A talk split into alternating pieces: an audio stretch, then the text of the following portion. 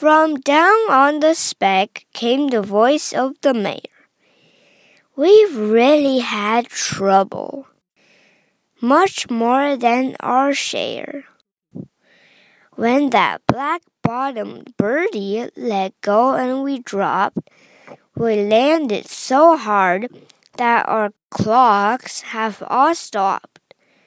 Our teapots are broken, our rocking chairs smashed, and our bicycle tires all blew up when we crashed. So, Horton, please, pleaded that voice of the mayor's. Will you stick by us Whos while we're making repairs? Of course, Horton answered. Of course I will stick.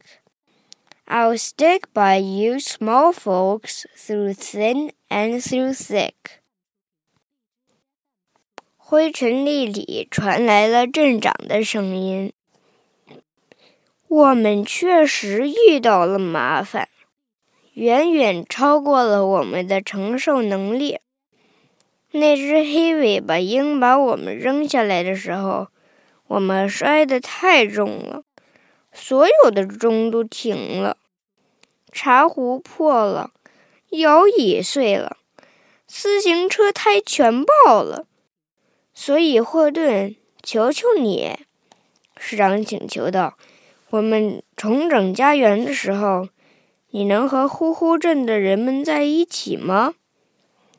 当然，霍顿回答：“我当然会。不管发生什么事，我都会始终和你们在一起。” Humph, humph the voice. For almost two days you've ran wild and insist on chatting with persons who never exist.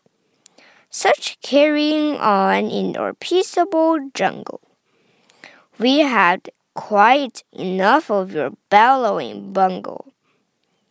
And I'm here to state, snapped the big kangaroo, that your silly nonsensical game is all through. And the young kangaroo in her Pouch said, Me too. 哼！一个声音哼了一声。这两天你真是疯了，一个劲儿的对 不存在的人说话。我们平静的丛林竟有这样失常的行为。我们受够了你的胡言乱语了。现在我宣布，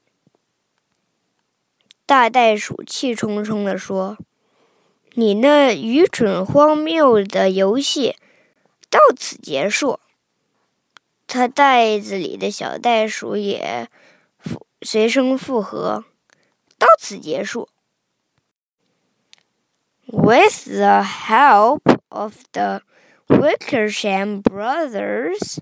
and dozens of Wickersham uncles and Wickersham cousins and Wickersham in laws, whose help I've engaged, you're going to be roped, and you're going to be caged.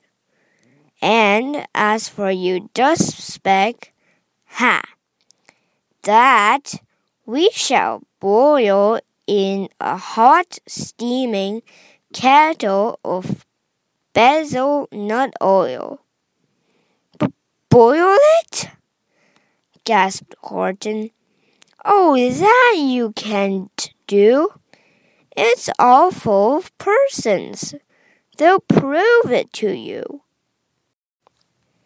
我已经联合了威克兄弟以及众多的威克叔伯、兄弟姐妹和亲戚朋友们，我们要用绳子把你捆起来，关到笼子里去。